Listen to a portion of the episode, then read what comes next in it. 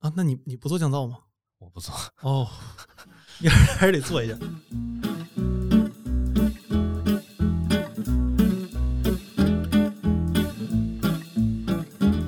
大家好，感谢大家收听本期的晚点聊，我是主播汉阳。今天我们请到的嘉宾呢是 B 站的知名 UP 主老蒋。呃，老蒋，你跟大家打个招呼吧。大家好，我是在 B 站这个做视频的老蒋，就靠谱，算是泛知识区吧。对你真的是泛知识区，泛的不行。对，泛的不行，就是知识区各种东西都在聊。然后，因为我是老蒋的观众，我不能说从你做视频就开始看你的节目了，但至少从你做视频开始有起色之后，我就一直在在关注你的节目。嗯，然后正好我们两个去年因为疫情的原因就都出不去嘛，就在屋里头聊那个 Clubhouse 的时候不挺火的嘛，然后从 Clubhouse 上就就认识了。对，然后就说能不能一起约着机会录一个节目，因为我自己也做视频，我就很好奇 B 站的整个生态啊什么这样的一些事情。而且老蒋本人其实是 B 站的 UP 主里面比较特殊的一位。如果大家关注 B 站比较多的话，因为实际上 B 站的大部分 UP 主你会发现，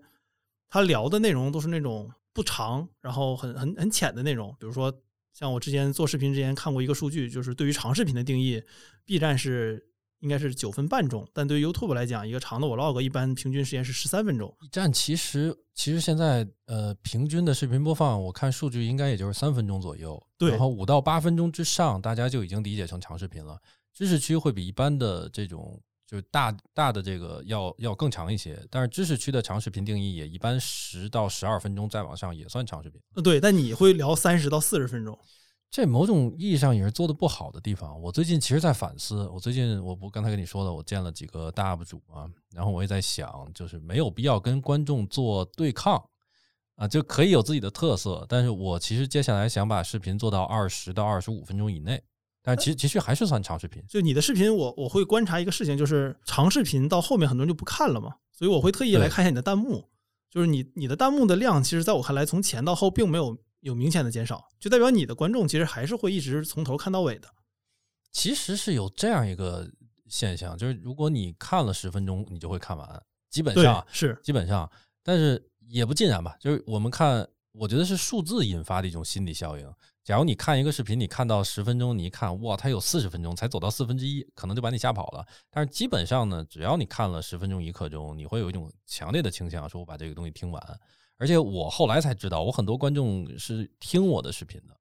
对，他是睡前，然后把那放在床边或者是上班的时候，他根本不看那个画面。对，就如果听众朋友们你们没有看过老蒋的视频，我建议你可以先把这个播客暂停一下，你先去看一下他那个视频，因为他的视频真的是和你一般印象中对 B 站的这个头部 UP 主的视频的理解是完全不一样的。就首先他没有任何很花哨的动画。它的封面也非常非常的简单，甚至有一些简陋。他就一个人在那儿坐着讲，有时候会拿着东西到外面边拍边讲，但本质上它不太符合一个你对 B 站这种非常精良视频的一个一个标准。但是内容却很好。那所以我说老蒋是一个和其他 UP 主不太一样的一个头部 UP 主。我觉得这么说应该没有什么问题。只只有头部是有问题的，腰部腰部。你怎么定义头部和腰部？我觉得特别简单，就是看看数据，比如 B 站我。我觉得前一千名应该来说是头部 UP 主。那么我在二零二零年的上半段可能是前一千名的，但是现在 B 站整个流量有了很大的提升，但是我涨粉并没有跟上 B 站整个的涨粉速度，所以我觉得现在比较就特别特别特别真实的一个就是腰部 UP 主。现在 B 站应该来说一百到一百五十万以上是比较偏头部，三百万到四百万以上是绝对头部。然后五十到一百万应该是各个领域中比较头部的 UP 主，然后在整个大盘子里应该算腰部。哦，嗯，那我觉得这其实可能更多算是脖子部位。对对对，这就是我我说这个没有任何自谦或者自嘲的部分啊，就很真实，嗯，很真实。能不能给大家做一个更详细的自我介绍呢？就是为什么你会做这样的视频？因为我觉得你的视频不一样，和你的过往的经历关系还是挺大的。就这件事儿，我自己也在不断的去理解。这真的是这样。最开始它就是一种朴素的直觉，每一个人都有自己朴素的表达方式，对吧？嗯，就是你天然的，你把一个镜头放在你面前，你克服了对这个镜头的恐惧感之后，每个人说出来的东西都是不一样的。有的人天然就会讲故事，有的人天然就会说观点，有的人一上来就会骂人。所以我非常朴素的，就是会特别完整的、特别详细的说一件事儿。嗯，而且这个事情我最近又有了新的理解。我最近见了另外一个 UP 主，他是。他把他的内容形形容成小说，这个给了我特别大的震撼。他是一个跟我同年八八年，他他叫仲尼，仲尼七七七，嗯，然后他呢是把自己的生活感悟，把自己的生活经历说出来，再再提炼出一些感受和观点。呃，视频很好看，然后每期大概都是十五分钟左右。首先是他这个定义让我非常震撼，因为我问了他一个问题，我说你这个视频总结出来，按知识区的这种狭隘的看法，你每每个视频浓缩成就三四句话，我觉得信息量其实挺低的。他说我是在做小说，嗯，我不是在做论文。首先这个呃很震撼，它是一种全新的思路。第二个是我从和他去录节目的过程中，我会发现。我自己是意识不到的，但是我本人在说话的时候会特别强烈的倾向于表达的完整性和不让对方误解，这个在我的表达比重中可能比一般人要高很多，所以我经常会翻来覆去的说一个东西，或者说一道说到一半我自己说，哎，也不也不一定是这样，嗯或者是我说你问我一个东西，我说让我想一想，或者说呃我也不太清楚，或者说据我了解的情况来看，我会加上大量的修饰和。这种后面的补充去说明这个问题，也就是说，我天然是一个比较啰嗦的人，但是，呃，仲尼就不一样，仲尼会他会斩钉截铁的跟我说一件事儿，比如我说一个东西，他不会说，哎，我说的下面说的也不一定对啊，但是怎么怎么着，这是我常有的，他说的就直接是不，我觉得你说的有问题或者怎么样，所以我现在在理解这件事，就是一部分是我天然的表达倾向是偏向于完整和。尽量多解释性和准确性的。剩下还有一点，也是我现在在反思。呃，我最近在在在重新在回顾我做视频的这个历程，因为也到了一个平台期嘛，我觉得看看我下一步做什么。呃，我会觉得我入场的时机是超级无敌好的。嗯，我二零一九年的七月份入场，嗯，赶上了二零一九年的呃整个下半年是财经区风起云涌，开始有人去尝试这个东西，之前根本没有这个东西。嗯。然后，二零二零年上半年疫情爆发，呃，所有这 B 站整个大盘子开始特别快速的出圈，在在涨，嗯，所以那个时期呢，我的视频会给一种非常耳目一新的感觉，嗯，就大量的观众进来说，根本没想到 B 站还有一个人去正儿八经的、非常长的、非常完整的聊一件事儿，对，那所以那个时候我的这类账号是有非常强的吸引力的，它掩盖了很多的问题，嗯，我现在重新在想，我觉得。从最开始，我完全不在意时长。我当时就有一个想法，就是我把这事儿聊明白了，十分钟聊明白，我就十分钟发。嗯，然后五十分钟聊明白，我就发五十分钟的。我完全没有一个说做完了以后，我想给它缩成三十分钟，我没有这样的一个想法。但我觉得是有问题的，其实是有问题的。它一部分构成了我的特色，一部分也成为了我的一种阻碍和束缚。因为那个时候，整个 B 站的盘子增长太快，我这个视频的类型拥有的红利太强。掩盖了它实际上会存在传播上的问题、完播率上的问题等等各方面的东西，所以接下来我可能也会做一些尝试。然后，比如说一个视频做完了以后，如果是四是四十分钟的话，我会尝试把它缩到二十五分钟，其实是可以做到的。我们我们每一个写文案的人都有这样的能力，只是你做不做的问题。我觉得如果它缩完了以后损失不是太大的话，我就会去做这样的这样的一些努力。这种三四十分钟的长视频，你是会写逐字稿的吗？呃，我在早期，这个也是一个最近在我又我又我又复古这样一个方式。我在早期是会写逐字稿的，嗯嗯，我第一次做视频，我其实没发，我大概前前后后聊了七八次，聊一个当时文化输出的问题，我是没有稿子的。后来发现不太行，当时的我能力 hold 不住，然后就开始写稿。大概整个二零一九年的视频和二零二零年上半年的视频，我都是有逐字稿的。嗯嗯，但是我没有提字器，我写完以后是把我的手机放在膝盖上，然后呃说说说说到记不住为止，再看一下手机再去说，因为都是自己写的很熟悉嘛。嗯，但是二零二零年的下半年，我更多的采用了一个只写大纲，然后就顺着聊的这样一种方式。嗯，其中有一方面不是为了受众考虑，是我自己觉得这样很爽。嗯，那有一种 更强的那种快感和刺激感。你你写稿子，你写稿子在念这件事儿，其实做熟了以后就没有太多的新鲜感了。我是一个比较追求新鲜感的人。然后，然后如果一个我把这个视频呃只列大纲之后，你就你就必须得强迫自己非常兴奋，你才能够有这种东西，说我完全现场的去表达，去即兴的去说。所以我会我逐渐的增加这个比重，到今年的上半年，嗯，基本上就都是不写稿子的。嗯，最近我就我又在重新再再想回过去写稿，因为就你走完一圈，你就能发现写稿和不写稿中间那些细微的差异了。比如呢？嗯，你即兴聊的再好，也有一些表达是即兴聊不出来的。嗯，呃，有的人可能可以，比如说马东、蔡康永，比如说就一辈子玩这种口头的表达的人，他也许可以的。但是，一些一些排比、一些精巧的长难句、逻辑上下衔接特别紧密的一长段内容，它是有力量的。这种东西即兴表达太难了。就比如丘吉尔说：“我我们我们要奋战在田野上，我们在我们要在大海上，我们要他一连串说出来，然后层层递进，有一种非常澎湃的力量感。这个我不相信有人即兴随口咣咣咣就说，或者它占比一定很低，它一定是在你状态特别好的时候才能说出来。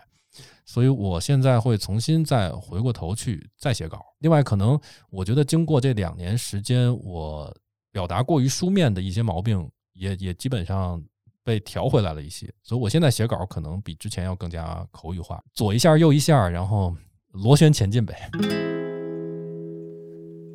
呃，你说到写稿和新鲜感这个，我觉得还挺像你之前说的一个事情的，就是你最开始刚做 UP 主，然后火起来之后有人采访你嘛。我记得你当时说你做 UP 主其实是从文字工作者转成一个全职 UP 主的，你当时也是觉得做 UP 主这个让你有更新鲜的感觉和你写稿这个感觉来比，你现在还有这种新鲜感吗？做 UP 主的时候？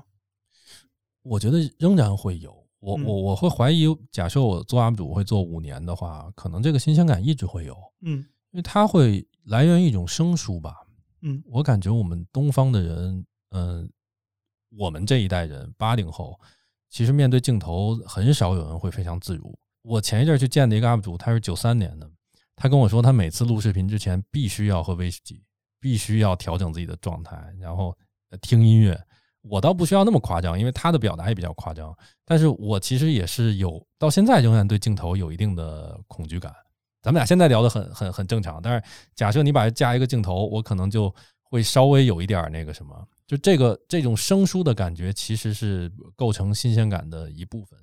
另外就是口头表达和书面表达，它不同的侧重和引发受众的，你能感觉到很细微的、很微妙的差异。啊，这一点倒是在过去两年中，我已经基本上，我觉得基本上掌握了，或者说把它看得比较明白了。你说这个恐惧感这个事情，我觉得就别说视频了，就是我录音频的时候，嗯，有很多嘉宾看到麦克放到他前面之后，他都会有一些紧张。所以我我一般一个我一般一个技巧是会让我的嘉宾喝半听啤酒或者半杯啤酒，不用特别多。然后有两个原因，第一个原因是你声音可能会更好听一些，这是一个玄学。但另外一个点是你。心理上会有个暗示，就是我喝完之后，我可能会更对更愿意聊。但但我同意你说的，的确很多人看到麦克也好，视频也好，他会有有紧张感。嗯嗯。但我没想明白的一个问题是，比如像你做视频，你也写文字，那你刚才提到你对于不同受众的反应是有一些不同的理解的了。你觉得作为一个你这种长视频的一个观众们，他们肯定也是属于会读深度文章的人嘛？我觉得如果这个人不读长文章，他也很难愿意看一个四十分钟的长视频听你讲。你觉得这个区别真的很大吗？在你做这两年看来，首先我觉得你这个判断有一些问题。嗯呃，据我对受众的了解，真不一定是这样。不一定是吗？我的 B 站受众的基本盘是，首先是大学生，很少有初中生看，呃，高中生、初中生看我的东西。首先是二大学生，另外一个是刚步入社会，可能四五年之内的职场职场人。当然也有一些互联网从业者资深的看我的也有很多，但我觉得大盘是这样的，因为 B 站还是一个比较年轻的地方。嗯，那对于我的这个核心受众来说，有些人可能是看公众号的，但是其中会进行长文的深度的阅读的人比例，我觉得没有那么高，没有那么高是吗？对，其实呃，很多人他去选择看我这个视频，正是因为他需要一个人带着他去把去把逻辑给捋清楚，他希望一个人带着他去获取这样的信息，他。正是对于长文的一种某种程度上是一种替代。我但当然我也反复在我的节目里说，我说大家只要你还是有能力有条件，你还是要去看书。但是我觉得这是一种时代的趋势，是没有办法改变的。那你觉得你的观众们就是他阅读文章的比例现在大吗？就他是纯靠视频做输入，还是说他是文字视频混着来的？只不过可能长文字少一些呢？这一点，我觉得如果对晚点的受众来说，现在小孩儿。就是我们说小孩是九五后、零零后啊，嗯嗯，不看文字的比例比你们想象的可能要多得多得多得多。就就是大多数的人他是根本不看公众号的，这个对我来说非常震惊。你现在去一个大学做一个这个朴素的调研，随便在大学的食堂里抓人，然后你问他你平时关注哪些公众号，我我我觉得可能有相当比例的人是根本不关注的，他不他没有进行日常的文字性的阅读，他们可能反而会读书，因为每一个人都知道读书是可以。所谓让你有自我提升的一种一种工具，但是公众号阅读其实是，嗯，比现在反而是比较特定的一部分群体才会做。哦，我我是我是这么认为的，这是这是我观察得到的一个结论。那你从一个全职的写作者变成全职 UP 主之后，你自己受到最大震撼的一点是什么？最大震撼，我觉得还是不同受众的价值观和一些基础观念上的区别。就这件事儿到现在，我始终都在消化这件事。就是过去的三五年间，中国的意识形态，我们对各种事情的基本的看法，我们的喜好，有了这么大的一个转向。我觉得不不说不说三不说一百八十度转向吧，但是九十度转向是有的。这个这个，我觉得很少有一个时期能在几短短几年之内，我们社会上的年轻人对一件事情的看法就这么大的不一样。这是对我最震撼的。我现在还在，嗯，经常会思考和再去再去想这件事情。那你觉得这种转化是从文字到视频的转化，还是说这个是整体的舆论氛围的转化？只不过是因为你恰好在这个转化过程中开始做视频了，然后你有了这个感觉。我觉得是综合的，可能是因为社会结构还有经济结构发生了变化，这是最底层的东西。嗯，但是我是一个我是一个麦克卢汉的信徒。嗯嗯，我会觉得这里边媒介所起到的作用，对大家对一件事情的看法的改变是非常非常大的。比如说，在 B 站上特别容易形成一种情绪的合力，它比公众号上要要要大太多了。公众号上你在看这个文字的时候，你是不知道别人怎么想的。嗯嗯。另外一点呢，是你在看这个东西的时候，你脑子里是不会有一个语音的，你只有一个内语音，就是你自己的说话的声音，你没有办法被这个写作者的情绪那么容易的去带着走。而且公众号它是可以精选评论的。对对，但是 B 站 B 站上就完全不一样。B 站上，嗯，那种弹幕，它给你的一种刺激和让你希望加入到这种情绪的碰撞中的那种冲动，我觉得我们可能不太好理解。因为我在 B 站上几乎从来不发弹幕，但是现在的小孩儿他可能会特别想要去表达，把我的特别简单的东西表达出来，就赞同、反对、喜欢，还有这个人真恶心这样的东西。他觉得自己的声音很重要，他希望表达出来。然后，当他形成一种合力的时候，当大家都在玩某一个梗或者表达特别简单的喜怒哀乐的时候，这个力量是很大很大很大的。所以，我觉得这个媒介上的东西差异也非常巨大。哎，那你刚才提到麦克卢汉了嘛？嗯然后，麦克卢汉当时把媒介分成两种，就是冷热，冷热对。然后，但他的定义中，电视是一个冷媒介。因为他他那个年代，就如果听众们不不不了解他的话，他生在上个世纪，然后他那个年代没有电脑呢，还然后电视也是刚刚刚刚有，不是特别清楚。就首先冷媒介是代表它的传达的信息非常少，需要调动你更多的感官做配合才能理解这个媒介。那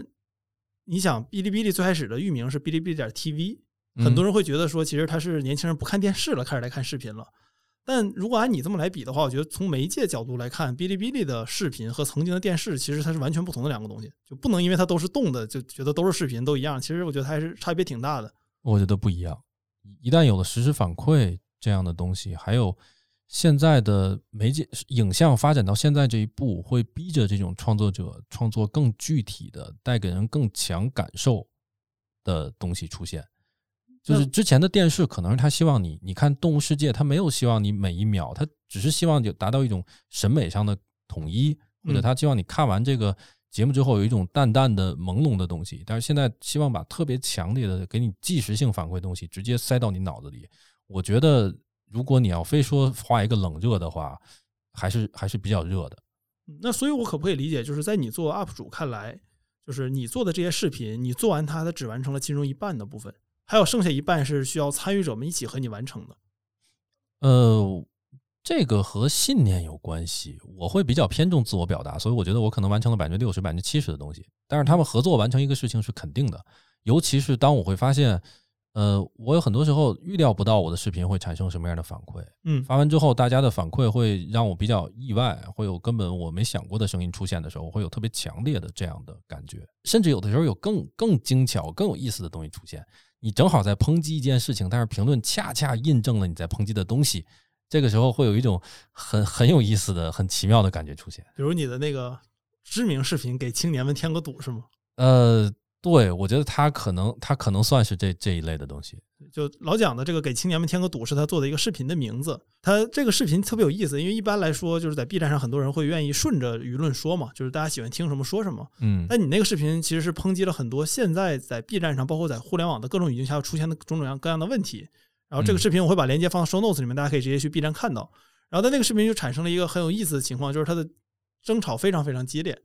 对，他已经其实已经有一段时间了这个视频，但是比如说我和老蒋录节目之前，我在社交网站上问大家希望我问老蒋什么，在 B 站上大部分人会跟我留言，就希望我给老蒋添个堵。就大家还是记着这个事儿了，所以就代表这是一个当时争议很大的一个视频。那你这个视频前前后后你是怎么想的呢？就为什么会愿意做这样一个视频，在这样一个环境内，然后你有想过这些可能出现的结果吗？我会想到他有可能被人骂，但是我没想到，我首先没想到他会是一个百万级别传播的东西，因为。我的流量一直很低，就是这个不是在谦虚，我的视频流量相对于我的粉我的粉丝量来说一直是很低的。大家都是颜粉，并不看你说什么。这这一般就十万、十五万，对我的视频来说就达到一个及格线了。嗯，然后所以我想象的呢，就是它会被一些人骂，但是它不会形成一个比如 B 站上很大的一种传播。嗯，但我觉得它可能，呃，确实一个是它可能刺痛了一部分人，因为我那里就我后来也会觉得有点委屈，这个视频我。平时一直都做四十分钟的，然后啊，你不在乎，然后我出了一期五分钟的，时候，我靠，这个人只会输出情绪，那也想通了，就是那这期情绪确实，这期视频可能情绪确实比较多，那你只看过一个视频，你也有权利对我发表评论，对吗？那好，他也没有问题。那这期确实就是比较情绪比较强，而且我我其实很很喜欢用第二人称的，我不知道为什么啊，我可能小时候看的一些小说或者什么的，用这个有比较多，我分不清哪来的，但我会很很强烈的。很多时候我都会表达说，在这个时候你茫然无助，你这个怎么样？你产生了很强的负罪感。我其实是在代指，就是有一类的人或者代指这样的现象，但是这是我的表达方式。可是，在视频里，它就变成了一个用手指人的这种感觉。嗯，可能在你看的时候，你觉得你凭什么觉得我是这样的一个人？嗯，你凭什么在屏幕后面暗搓搓的？而且他会认为。哎，这种东西很复杂的一些效应，他会觉得你在 B 站上已经是一个成功的 UP 主了。你八八年的，你吃到红利，你现在指着鼻子跟我说我们在这儿天天不够好，那那那他们就会很很愤怒，然后他们造成的这种传播上的一些一些效应。所以这个这个其实是没想到的。我这视频想法非常非常简单。二零年的五月四号我就想发，因为来到 B 站之后，你你可以理解我是等于脱离了我生活的圈子。嗯，呃，我等于从一个都是都是八五后的这样一个生活环境里，一下来到了一个都是九五后和零零后天天给我反馈的。我就像我刚才跟你说，我受到了很多这样的冲击。我会，我其实是非常喜欢跟特别特别年轻的一块儿一块儿玩，或者跟他们看看他们在看什么。就这这不是在那个标榜，我确实很喜欢这样，但是。有时候也会觉得有有一些东西憋在心里，就特别想说出来，就感觉到他们对于一些事情的恐惧、一些惧怕、一些自我限制，我很想把它说出来。而这种东西，我我确实想用一种偏刺痛式的方式说出来。你要把它特别平淡的说它背后的原理，我讲的已经够多了，但是但是但是可能没有办法让你觉得，哎，这是不是在说我？这里这里是不是有问题？所以我就是想用这样一种一种排比的这样一种有力量的方式去去说出来。所以二零二零年的五月四号就想发，但是当时因为在做其他的选题，在做阅文的选题，好像是，然后就就给耽误了。然后二零二一年这个视频是我所有视频里用时最短的。我当时在火车上，呃，五月三号好像在火车上，然后火车上我大概写了二十到三十分钟，我在笔记本上写，基本上这个视频就定稿了。然后回来我把这个东西录入到电脑里，再稍微修改了一下，然后我就去看电影了。看电影之前，我找了一个我认识的哥们儿，我给了他多少钱？二百块钱好像。我说你把这个东西给我转成黑底白字，就是让我说话的时候那字恰好打出来，达到这效果就可以。给我配配上字幕，然后到时候你把这个东西那个发给我。然后我看完电影之后一看，那个那个已经就是就是已经传播出去了。但是当天晚上，其实他都是比较偏正面的评评论，很多人说谢谢老蒋或者什么的。后来我想，那因为那些都是我的粉丝，他们知道我是一个什么样的人，知道我不是一个撒泼打滚然后随便骂人怎么样的人，他们会更多的去想有没有道理。但是后来就传播到更更大的范围里以后，这个骂声才开始出现。所以这个是。非常简单的一个想法。看到那个事情，我我可以说我是旁观了全部过程嘛。嗯，就是我我没参与讨论，但我一直在看那个事情的发展。就你有一百多万的播放，然后其实有十十万多的人点赞，其实大部分人我觉得还是赞同的。但你但你会发现评论里面，其实在抨击你的人会比会比例会更大一些。嗯，然后我就意识到一个事情，就是这样的反馈和互动，其实是以前讨论空间中没有的。什么意思呢？就像我其实一直是一个 B 站的一个标准的用户，我最开始上的 AC Fan，然后上的 B 站，然后刷弹幕什么的，这是我成长生活中的一部分。嗯，然后后来有一次我跟一个朋友聊天，他是在传统电视台工作的，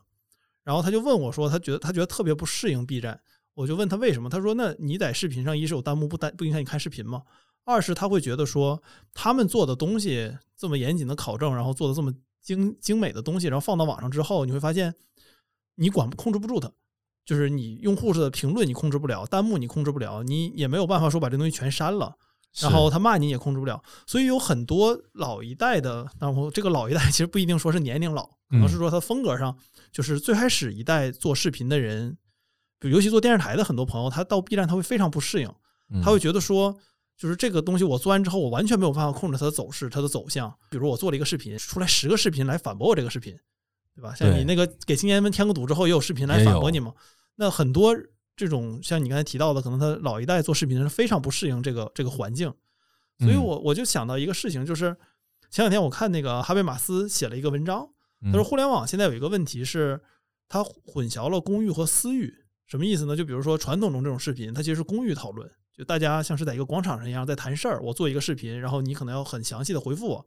但你会发现现在在这个。互联网上的一些讨论，比如说你的评论区的一些评论，其实就类似于我在微信里跟人回一句话，它是一种把私域的讨论的模式放到了一个广场上的这种讨论空间里面。嗯，然后这样就会发现，让很多传统中做视频的人他不适应，就是在于他们认为他们的视频都是应该放到公寓中的，讨论的都是比如说报纸来讨论我的视频，或者说大的媒体来报道我的视频。而现在在 B 站里面，可能你会发现，我可能做一个非常严肃的视频。然后来的人可能他的评论方式都像是在这个微信朋友圈里的评论方式，或者说在微信私聊里的评论方式。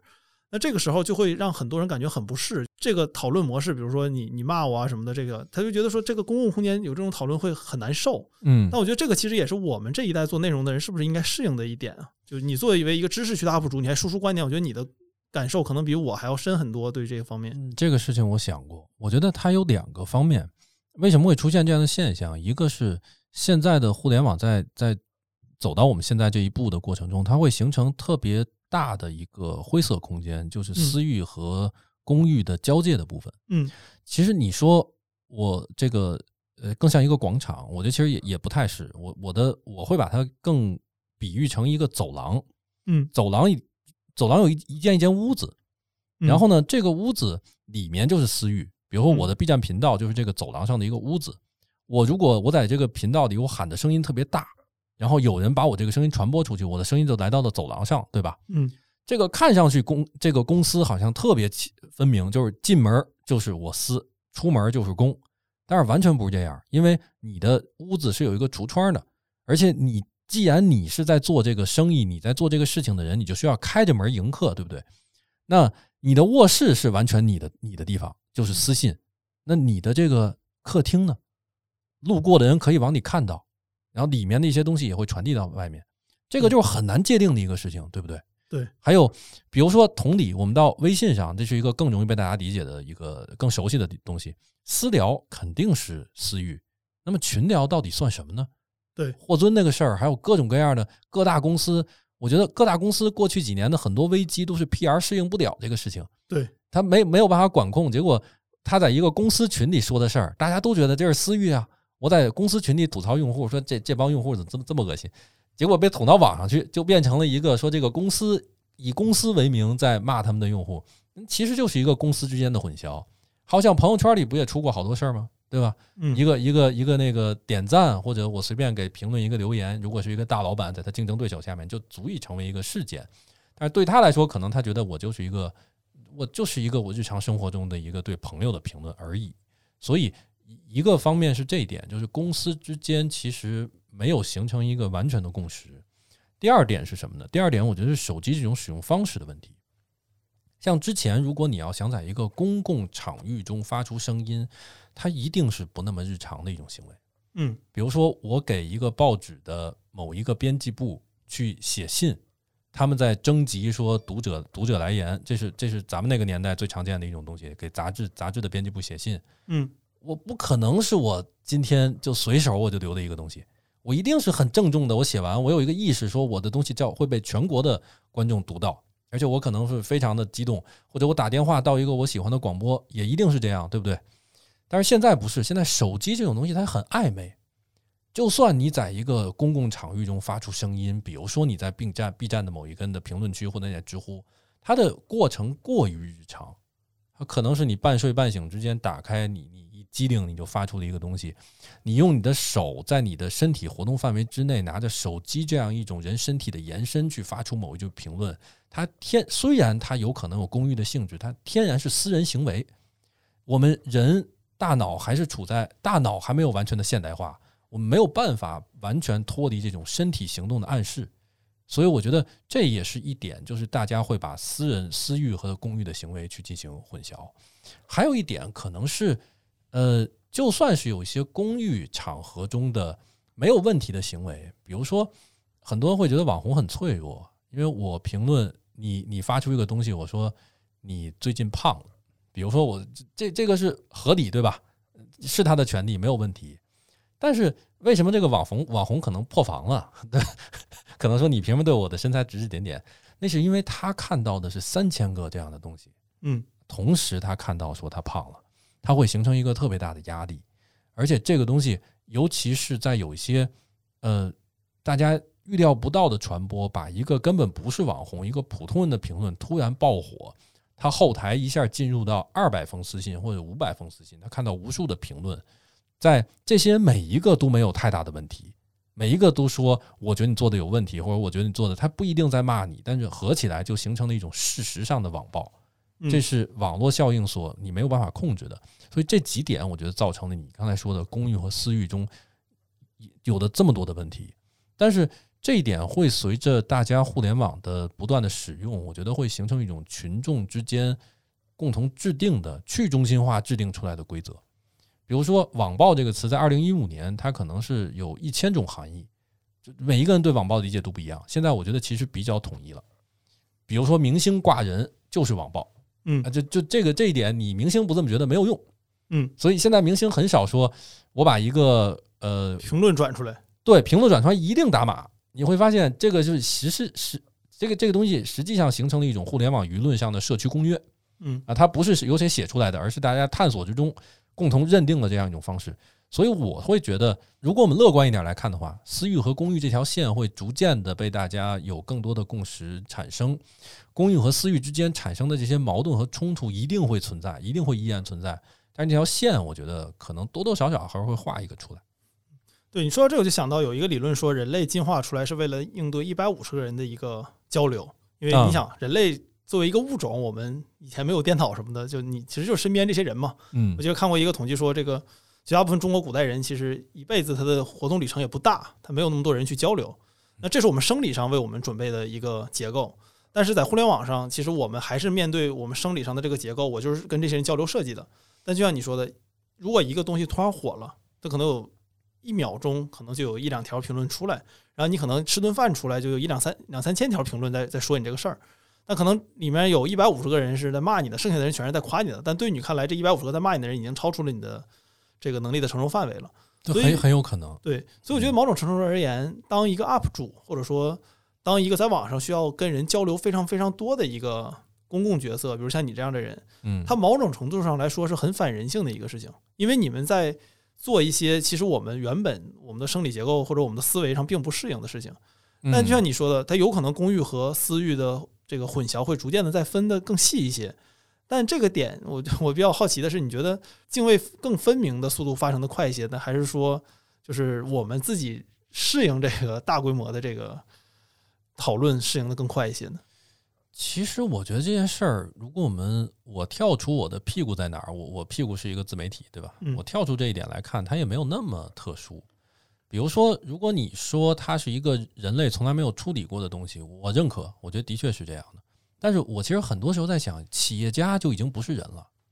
比如说，你说马化腾他在管一个几万人的公司，他是怎么理解他的生活呢？嗯，他怎么样处理这个压力？说我随便一。一一个一个动作，随便一个战略决策，可能会会影响这么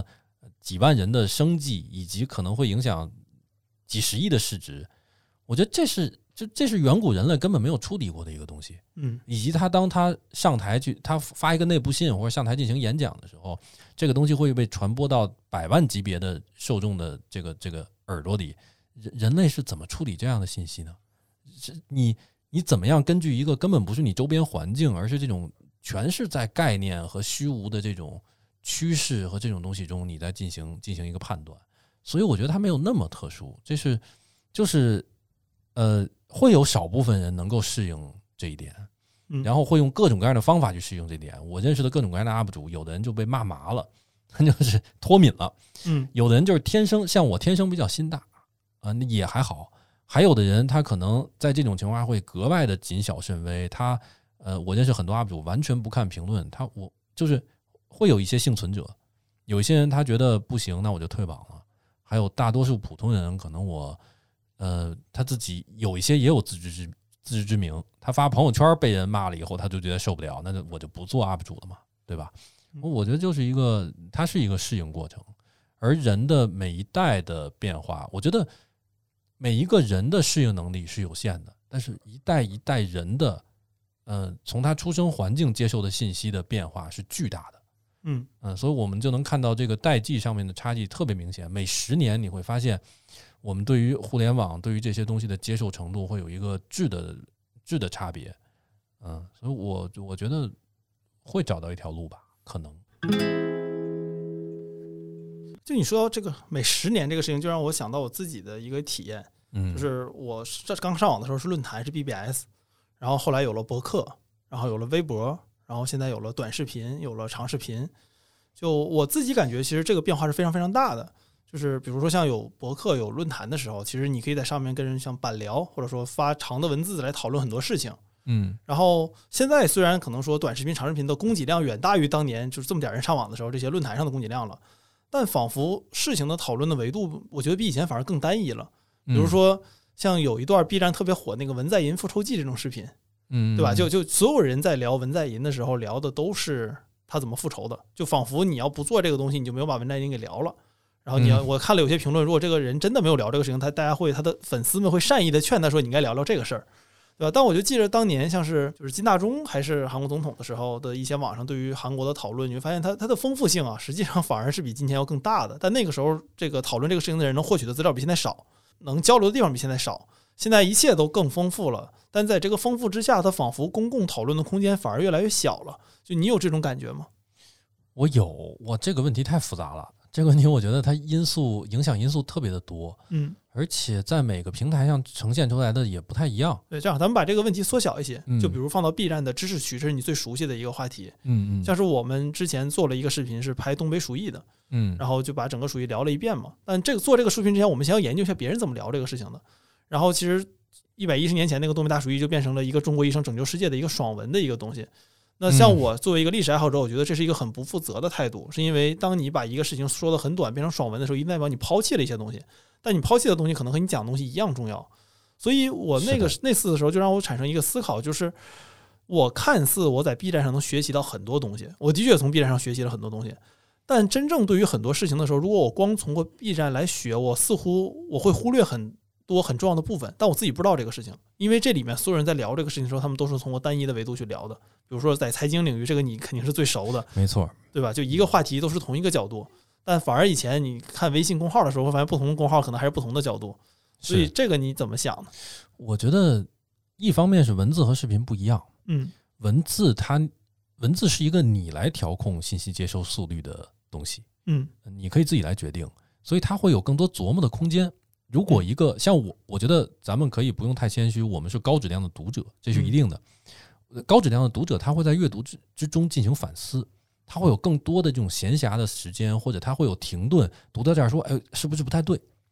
他是不是不太对的时候，我们往下翻才需要用手指，而不是暂停才需要用这个你你手指敲一下。所以你天然这个是东西就是不动的。那当我觉得这个文章哎读到这儿，我突然感觉到哪儿逻辑连不上，我就会停下来，这是人最自然的一个反应。然后我想明白了，我再翻，或者更那个什么一点，我会往前倒，我会看看他前面怎么说的那句话是不是问题出在这儿。这是这是文字媒体天然的一种媒介方式、媒介传播方式和和和信息的接受方式，但是视频不一样，视频我们都有非常强烈的把它直接看完的这样一种趋势，对吧？你停掉了以后，本来是有声音的，突然没有声音，它是一个很强烈的打断，所以如果没有发生任何事情的话，你就是会边听边边去想，那么这个对于人的要求是很高的，而且大多数人没其实不是那么严肃的去对待这个内容。他就是想我下我下班了下课了之后，我随便找个东西去听。那么，视频天然比文字就是一个由创作者带着接受者往前跑的过程。这个时候，被接受者需要非常强的素质和很强烈的自觉，才能够摆脱创作者的控制。所以在视频里面这么做的代价是更低的。比如说，我就是按照一个特别窄的面向，比如说像复仇，或者说你在。那么，按照一个传奇故事、英雄拯救整个中国或者拯救整个世界的这种这种故事、这种模板去聊，在文字领域会有更多的人意识到它存在问题，但是在视频里面，大家都会被带着往前跑。所以，我觉得这一方面是由文字和视频不同的方向呃来决定的。文字是一个结构化更强、逻辑下逻辑性更强的一种媒体、一种媒介；视频是一个更线性、更由创作者带领的一种方式。那么，另一个就是在 B 站上，因为我觉得 B 站上的流量密码相对来说是比较容易被得知的。嗯，这这个我会觉得它有一种什么样的感觉呢？就是，呃，我不知道我说的对不对啊？到底是年轻人的口味更丰富，还是中年人的口味更丰富？我现在有点想不明白这个事儿，因为中年人会自我受限，对吗？你你看了看了东西以后，你会不再接触新的东西。表面上看好像是年轻人更开放，但实际上不一定，因为中年人在生活的漫漫长河之中，他发现了自己最适合自己的一种方式。嗯，所以你看，不同的中年人他会呈现出很不一样的东西。有的人天天在那海钓去，有的人就在在在家盘核桃，有的人就什么都不干，每天做饭给，然后跟自己老婆孩子一块待着，这这很正常，对中年来说。但是年轻人往往说他会更跟风，他会大家。今年剧本杀流行，所有年轻人都去玩剧本杀了，然后所有人都去喝奶茶。这个，所以我觉得，在其实我现在更偏向于认为，年轻人是更统一他们的兴趣爱好、关注点，他们的信息消费方式更容易产生合力的这样一个群体。那么，B 站上其实转化成创作者视角，就是他们的口味其实很容易被摸清楚。嗯，真真的很容易被摸清楚，就是你在最后上一下价值。你你能提供泪点，你能提供一个传奇的故事，你这个东西很燃，你能提供价值点，你揭露了一个世界运行真相背后的黑幕，就会获得非常正向的反馈。那对于作为创作者来说，当你特别容易获取到这种传播逻辑的时候，这是一种多大的诱惑呀！嗯，你你轻易就能让让让你的视频有更多的点赞量，有更多的关注量。如果能力够的话，能力够的话。高素质的高素质的创作者，他就能轻易实现这一点的话，又有几个人能够忍住呢？所以我觉得就是在这样的一个平台上面，所有人都会去做同样的事情。所以知识区其实，在我一年以前吧，大概就去年年底的时候，是我一个比较迷茫的时期。我会对对我的同行产生厌恶感，包括我自己在做的这个事情也会有一些厌恶感。这个厌恶感一一方面只是因为它不够新鲜了，另一方面我就是我在质疑做这件事儿的价值，因为只只当我发现只有一种东西或者两种东西能够被受众，大家就想看这个东西，那我在做什么呢？我怎么体现老蒋这个独特性和我的价值呢？我就变成一个机器了，我就被受众驯化了，我变成了一个客体，我不希望这样。所以，但是现在像现在这种情绪会稍微好一些，嗯，而我觉得也有一方面是 B 站这个平台还相当的早期，在一个快速增长的时期，其实大家都会按照获得最最大利益的方式去做内容。就比如说，在中国电影的一个呃还没有到存量市场的一个阶段，我特别喜欢举这个例子，因为说服力非常强。嗯，在二零一四年、一五年的时候，所有商业片。没有人做专门的说什么悬疑片、黑色电影、恐怖片这些东西都是很少有人去投资的。所有人都在做中国式的合家欢喜剧。嗯，为什么？因为那是一个迅速增长的市场，每个人都想我直接取得最好的成绩，站稳脚跟。但是你看现在，还是中国电影还是出现了一些不一样的类型，对不对？嗯，所以我觉得 B 站在二零一九年、二零二零年的时候都是。比较单一的，今年开始出现了一些人文类的内容，开始出现了一些比较垂直的东西。我其实是比较希望，我是一个特别喜欢内容丰和文化多样性的人，对我会比较期望它最终达到 YouTube 那样，就我做一个不那么主流的、不那么大众的一个小圈子喜欢的内容，或者很人文的东西，我只要把它做到内容质量比较高，就能活下去，就有人去关注我、喜欢我，我能从中得到我的成就感。这是更良性的状态，但是现在 B 站还没有完全走到这一步吧？那我可不可以这么理解，就是在你看来，B 站虽然是一个已经十年的一个平台，嗯，但是它在内容这个事情本身上还是比较初步的，因为可能最开始大家都是来这儿看这个动漫的，然后后来很多朋友来这儿看游戏视频，然后看鬼畜视频。其实真正 B 站的内容开始爆发，也只不过是这一两年才产生的事情，嗯。但在这个过程中，大家属于跑马圈地阶段嘛，就我我先做一些大家喜欢看的东西，比如说。吃播就是越越来越贵，然后越来越大，对，然后就是螃蟹不行，龙虾龙虾不行，椰子蟹就是这样一个一个趋势。但是在你看来，这个东西它不是 B 站的终点，B 站的终点可能再往后走，它一定是更丰富的，然后更加的多样性的一个效果呢？我希望是这样的。至于什么是 B 站的终点，我不知道，能不能就不一定事情会按它最健康的方式去走，完全有可能按一种很畸形的或者说呃很急功近利的方式去去运转。所以，所以我不清楚，但是我觉得你说这个东西是对的，就是 B 站它受众并不成熟，内容也并不成熟，不是说 B 站的创作者不够努力，而是因为中国的内容生态现在变化太快，嗯，视频这种所有东西都急速的视频化，这才几年呀？对，这不才三四年的时间嘛？三四年的时间没有办法成为一个成熟市场，是太正常不过的事情了。所以要受众被更多的教育，他们要形成自己的喜好，他们知道自己想看什么，他们知道什么在他们的认知体系中什么是高质量的，什么是低质量的。那这个时候，这个市场才会趋于成熟，才会有分化出我应对不同需求的真正的高质量的内容创作者。我是希望能走到这一天的。对我，我觉得就你说到视频本身是不成熟的，我觉得 UP 主这个职业也是一个不成熟的职业。就你想，很多人像你做全职 UP 主，一这是在国内是一个非常小众的选择，大部分人还是在朝九晚五的工作。然后包括像我看你聊的一些关于 UP 主的东西，然后包括像是我自己对其他一些 UP 主的了解，我和他们认识之后的交流，就感觉其实很多人在做 UP 主的时候，他们就像是就是也是第一次当，就也要学习很多很多东西。就大家都是第一次做人，然后也都是第一次做 UP 主，就怎么做 UP 主这个事情也是需要需要学习的。那就像在我看来，比如你做 UP 主，很多人会觉得你是个自由职业。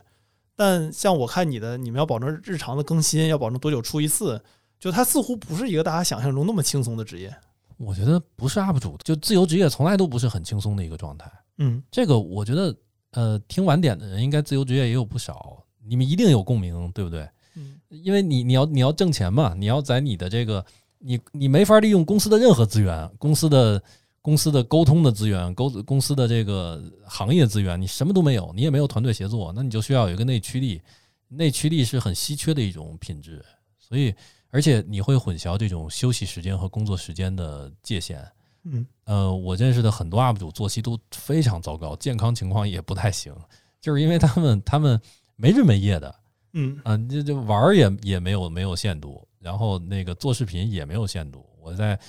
快速涨粉期可能真的就是每天睡两三个小时，有可能这个在上班的过程中是很难出现的。嗯，所以这个自由职业本身就没有那么轻松吧？我觉得。但是我又会，我时常会有这种想法，我会去调整自己的思维。我觉得像我这样的人啊，那在假设我出生在五百年前，嗯，可能就在村子里面，大家觉得哎，这人挺能挺能白活的，嗯，对吧？然后经常对这个村里发生的事情有点有点有点评价，然后写点酸诗，也不知道在干嘛。然后你你不还是得去拉车，或者还是得怎么样吗？你的这种专有价值，你的你在表达上的天赋或者一些被训练出来的能力是没有用武之地的。但我我所以我觉得这个时代我们是挺幸运的，嗯，我们仅仅因为对一些事情有的自己的看法，或者有一些总结的能力，或这样那样，或者我们我们更更愿意把它去分享，我们就有了自己的获得自己收入和生活方式的一种能力。所以我我会我会用这两种东西去调节。那自由职业当然 UP 主当然不容易，但是。也上班同样很不容易啊！我现在毕毕竟挣的比上班多，我现在毕竟是时间很自由的。那你说，就像我刚才说那话，你完全可以反过来怼他，怼怼我自己，对不对？你说这个没有工作和休息的时间，那还不是你安排能力不够强吗？对，刚才你说到你五百年前，五百年前是明正德年间啊，弘历年间，那差不多就是和那个嗯，就是同福客栈差不多，没差多少年。啊，对，你要看这刚才我脑中脑补了一个画面，就是你要到五百年前，可能你也是《武林外传》里的那样的一个一个感觉。对啊，对啊，那就是一个可能很市井，有一些自我满足，但是有一些朋友，嗯，但是你不会是现在这种把它当成职业，一定不是的。是，嗯，这个从这个角度，这个时代是很好的一个时代。我一直觉得这个时代最好的一点就是努力不一定被完全的回馈，但是真正的人才是不会被埋没的。我不太相信说一个人有大才，然后真的特别厉害，说然后他是 nobody，我我不相信，他一定会成为行业中比较重要的人，或者他会成为呃公共场域中比较重要的。那像你现在做到几十万粉了，在 B 站上已经，然后每期节目有非常多的互动，而且你还愿意直播嘛？每天跟很多人聊。我记得在你应该是去年还是今年上半年的某一个视频里面，你提到过说做 UP 主其实是一件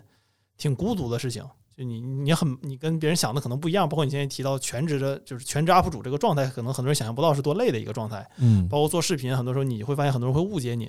那到现在，你还有这种孤独的感觉吗？还是你觉得有有还有是吗？对，而且不光是我，嗯，我交流的 UP 主，哪怕很大了，他也会有这种孤独的感觉。而且有一个东西是很让人惊讶的，我见的绝大多数 UP 主，他会说他生活中就没那么多话了。就是他，他因为他在他想说的话都在网上表达完了，嗯，然后而且你跟受众的关系并不是真正的朋友，我在那视频里也说了，嗯，你和他不是朋友，他朋友是什么？朋友是能互相担事儿，是能把你没法对外界说的东西对他说，他能够有时候有原则，有时候没有原则的给你一些给你一些反馈，他能够从情感上支持你。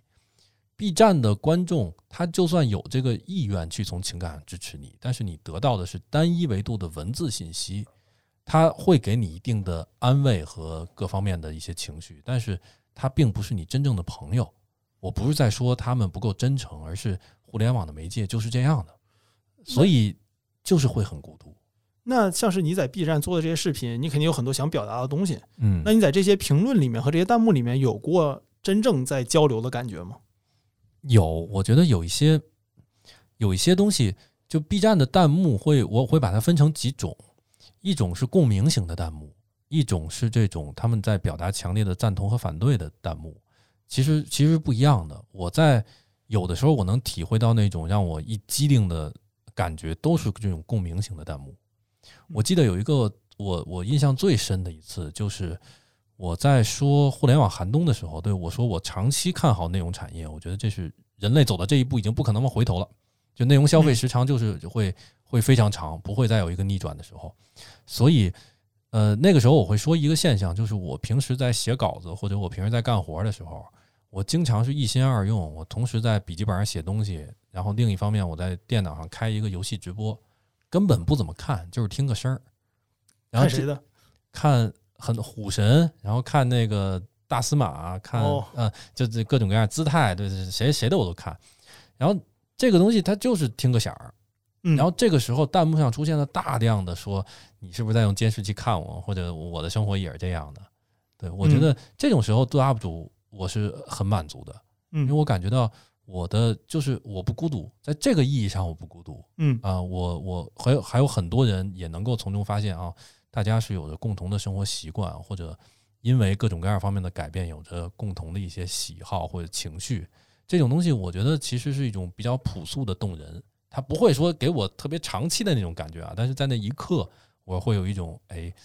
我我好像抓到了一些东西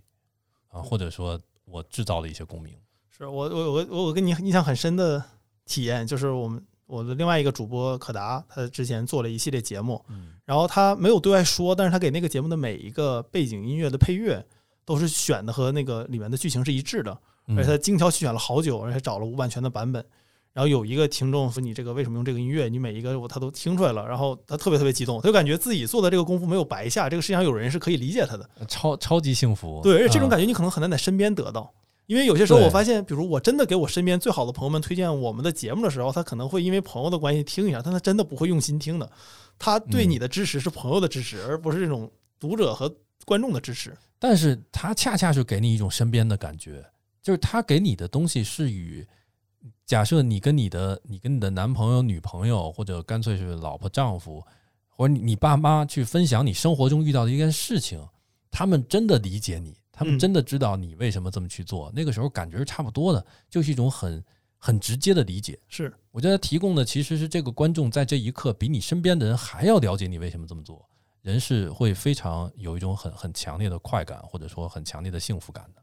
我特别能理解这一点，这也是 B 站它的魅力的一部分。是，就是有观众愿意把你的内容当当一回事儿，他愿意去真正的想。呃，老蒋或者其他的一些 UP 主，他们在想什么？嗯，愿意去真正的了解你是一个什么样的人，他就跟比如说抖音或者跟其他的一些生态不太一样。嗯，他是更更加呃关注于 UP 主本人的，所以这个这个魅力最初在还没有形成收入之前，能够让我继续去做这件事儿。很多 UP 主都有相似的感受，这些反馈是很让人上瘾的。所以这也是为什么我们这期和老蒋聊，大家看似是我们找了一个 B 站 UP 主，但是没有。聊 B 站和 UP 主这两个事儿，聊的都是老蒋本人的事情。因为在我看来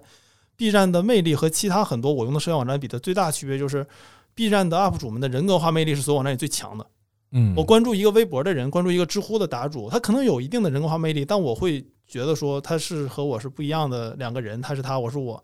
但是在 B 站上的这个我做 UP 主的体验也好，还是我看别的 UP 主的体验也好，我会非常清楚的知道这个背后是一个人。就是他是一个非常活生生的人，他可能我不认识他，但我当我跟他第一次见面的时候，我会觉得我们是很久的朋友。而且你脑子里会有一个印象，知乎上关注一个人，你你你脑子里形成不了说一个图像，说他到底是怎么样的？对，是这样的。是。那感谢大家收听本期的晚点聊。本期节目我们请老蒋来分享了一些关于他自己和他做 UP 主的体验。那但这不是结束，我们下一期节目会聊一聊。可能大家作为晚点聊的听众们特别想听的一些事情，就是在 B 站对更行业的在 B 站做 UP 主的生态，也欢迎大家持续关注我们。然后老蒋的 B 站的账号叫老蒋巨靠谱，大家也可以在 B 站这个搜索老蒋巨靠谱订阅收听。那本期节目我们两个，如果你觉得我们的音质有提升的话，是因为我们借的是小宇宙的录音室，感谢小宇宙，感谢小宇宙借我们录音室。然后老蒋，你你极客账号想说一下吗？还是啊，老蒋不一定靠谱。对啊，无所谓，那是一个我分享更更生活化的东西的地方。对，然后大家可以关注老蒋，我会把这些链接都放到 show notes 里面，大家可以直接看到。那我们下期再见，拜拜，拜拜。